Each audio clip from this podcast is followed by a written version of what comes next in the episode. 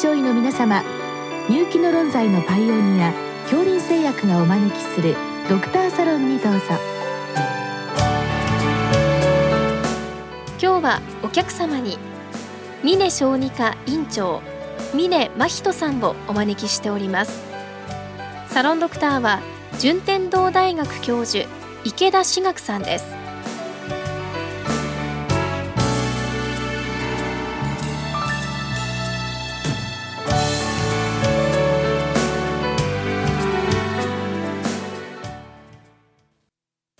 本日はですね新型コロナウイルスの予防接種特に筋肉内注射についてご質問来てるんですけども、はい、三角筋部への正しい注射法をご教示くださいっていうことなんですけどもどういうふうにやるんでしょうかね？はいあのそれではちょっとご説明させていただきます。えーと、まず筋肉内注射の接種の部位っていうのは筋肉があるところだったらどこでもいいってわけでもございませんで今回の新型コロナウイルスのワクチンについては上腕の三角筋に接種をするということがほぼほぼ決められております。それ以外の筋肉の部分には基本的には注射はしないというそういう考え方です。そしてその三角筋の中央部この真ん中の部分が接種の部位に当たります。でその中央部をどうやって見分けるかということですがそれはあの憲法型のですね先端のところから真下にだいたい3押しぐらい下の部分が目安になる。ただえー、3号室といいましても指の太さが細い方もおられれば太い方もおられるのでもし指の細い方は特に今回の新型コロナウイルスのワクチンは実は看護師さんが接種されるケースが非常に多いので、えー、看護師さん、えー、女の方ですので指が細い方もたくさんおられますからその場合には4押しくらい下が三角筋の中央部に当たるというふうに考えられています。その部位が例えば上すぎるとあるいは下すぎるとどうなるんでしょう？えーとですね、もし上すぎますとですね針の先が三角筋の下の活液胞というところに入ってしまう可能性がありましてそうしますとですねワクチンの成分がその活液の胞の中に入っているいわゆる関節の部分に流れていく可能性があるわけです。そうしますと、ワクチン関連関節障害と言われるこれ一つの病名として今確立されているんですが、そういうものが起こってしまう可能性がございます。この活液胞の中の炎症ってことですね。そうですね。そこに異物が入ってしまいますと、関節の中の異物が異物反応を起こして腕が動かなくなるとかですね。そういう状況が起こってしまう。これは明らかに接種の間違いということになりますので、そこには絶対に入ってはいけないという場所ですので、それより少し下ということになりますと、3押しないし4押しということになるということ。下に行き過ぎるとどうなんですか？下に参りますとですねそのままあと数センチ下までは特別な神経はないんですが実は三角筋っていうのは腕がちょうど座った状態で下に真下に腕を下ろした時には三角筋の中央部比較的肩峰から3、4をしたということで分かりやすいんですがちょっと腕を内線内側に回してしまいますとその、えー、三角筋の外側を後ろ側を走っているのが実は橈骨神経と走っておりましてそれが腕を内側に回すことによって橈骨神経が内側に引っ張られますとですねちょっと下の方に行きますと橈骨神経にうっかりすると触れてしまう可能性がある。橈骨神経に触れてしまって障害を起こしてしまいますと橈骨神経麻痺を起こしてしまいますので運動障害まで起こってしまうのでこれも絶対起こしてはいけないその接種によって起こる間違いですのでそうしますと橈骨神経に触れる可能性が全くなくてしかも、えー、活液胞にも入らないということになりますと三角形の中央部というところが一番安全な場所ということになるかと思います。なるほど。ですからじゃあ手を腰に当ててはいかなくてただブラッと下げておくということなんですね。はい、なるほど。で実際まあ場所が決まったということで、はい、そこを消毒等あるいは注射器等どのようにされるんでしょうか？はい、まずその消毒に関しては通常はアルコール消毒をされるわけですが通常接種をするポイントを大体目安として決めていただきましたらその真ん中から外側に向かってぐるぐると、えー、直径大体5センチぐらいの範囲を消毒をしていただいてアルコールが乾くまで待っていただいて接種をするただ時にアルコールに対してのアレルギーを持っている方がおられますのでそういう方に関してはアルコール以外の消毒液を使って消毒をしていただくということが一般的には用いられます。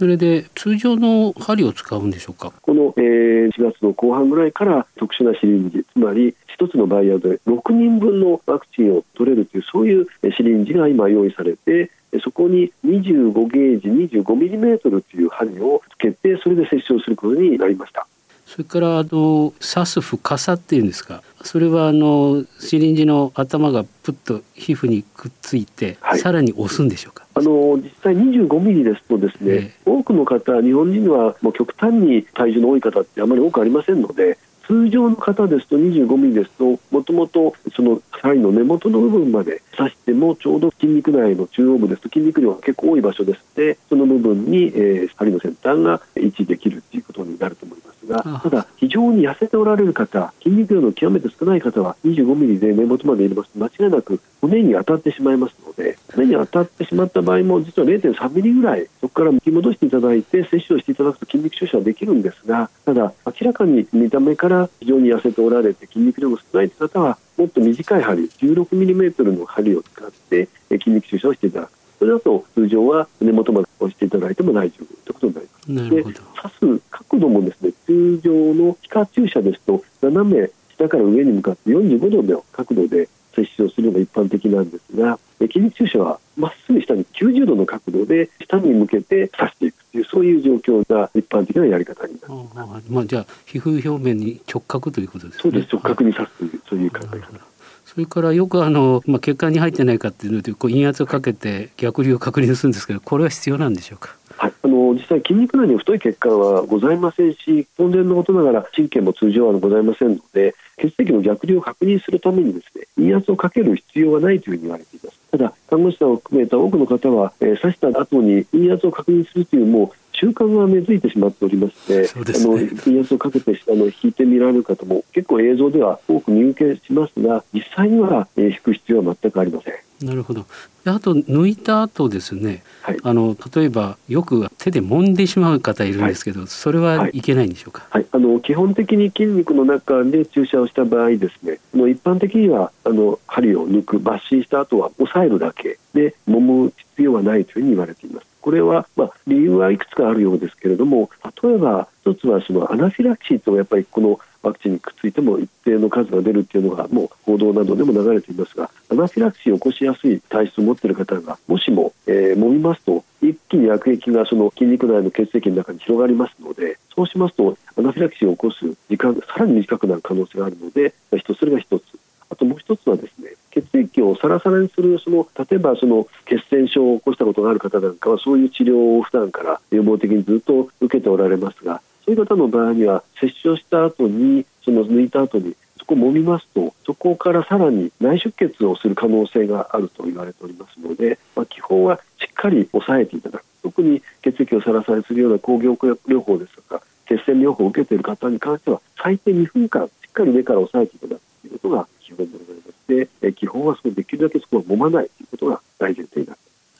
それはあの二つ目のご質問のバファリンやリクシアナ等を内服している患者ってことですね。はい、それとも患者ですね。はい。それからその二番目の質問なんですけれども、はい、なぜ新型コロナウイルスワクチンは緊急なのでしょうかっていう、はい、すごく根源的な話になってるんですけど、これはどうしてなんでしょうか？えー、っと実はあの諸外国ではもう以前からこの生ワクチンの注射例えばマシン風疹混合ワクチンですとかオタフ風邪のワクチンですとか水疱瘡水筒のワクチンですとかその生ワクチンの注射は基本的には皮下注射をするのが一般的なんですが不活化ワクチンにおきましても以前からもうずっと以前からもう20年30年前から全て筋肉注射というのがもう大原則でございました。ですから COVID のワクチンが特別に緊張になったっていうのはですね実は日本だけの現象でございまして諸外国では他の不活化ワクチンと全く同じ接種主義ということになっておりまして日本の場合には実はある理由がありましてワクチンに関しては全て基本は皮下注射という時代がずっと20年30年続いていたためにこれだけが異常に接種の主義が違うように目立ちますが実は外国では全くこれがスタンダードということになっ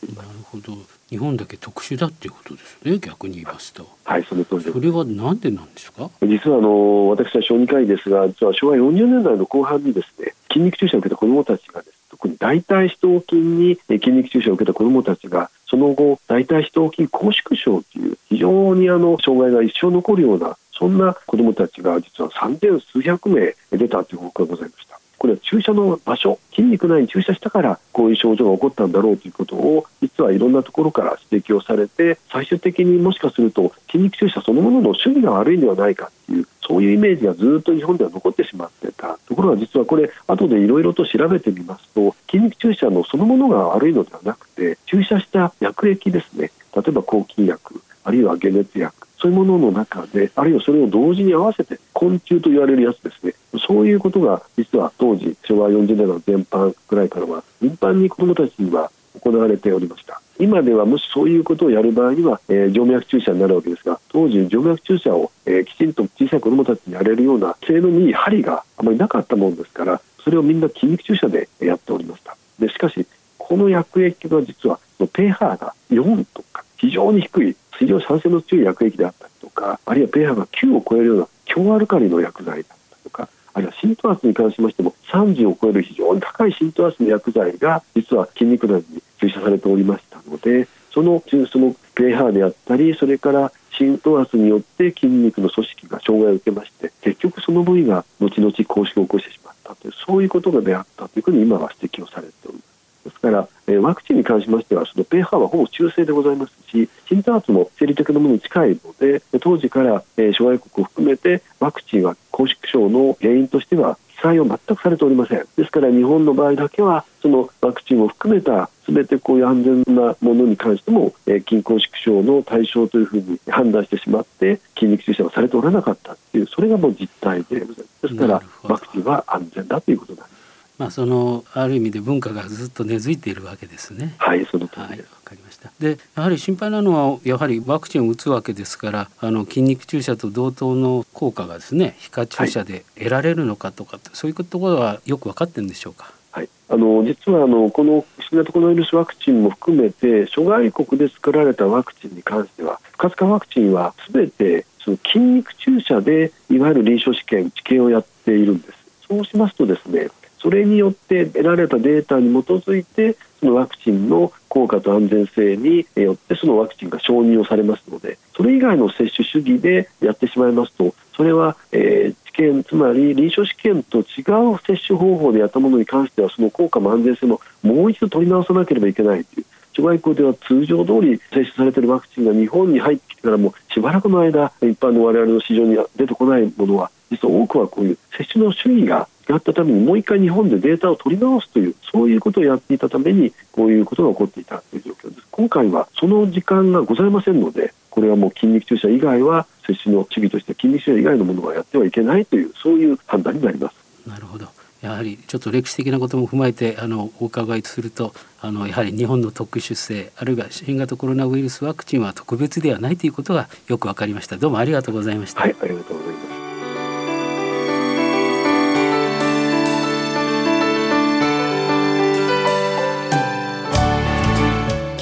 客様は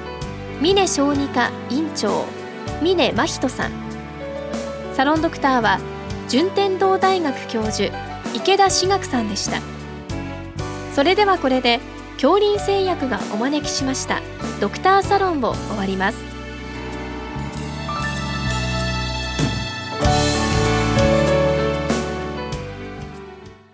NR サプリメントアドバイザー資格は保険機能食品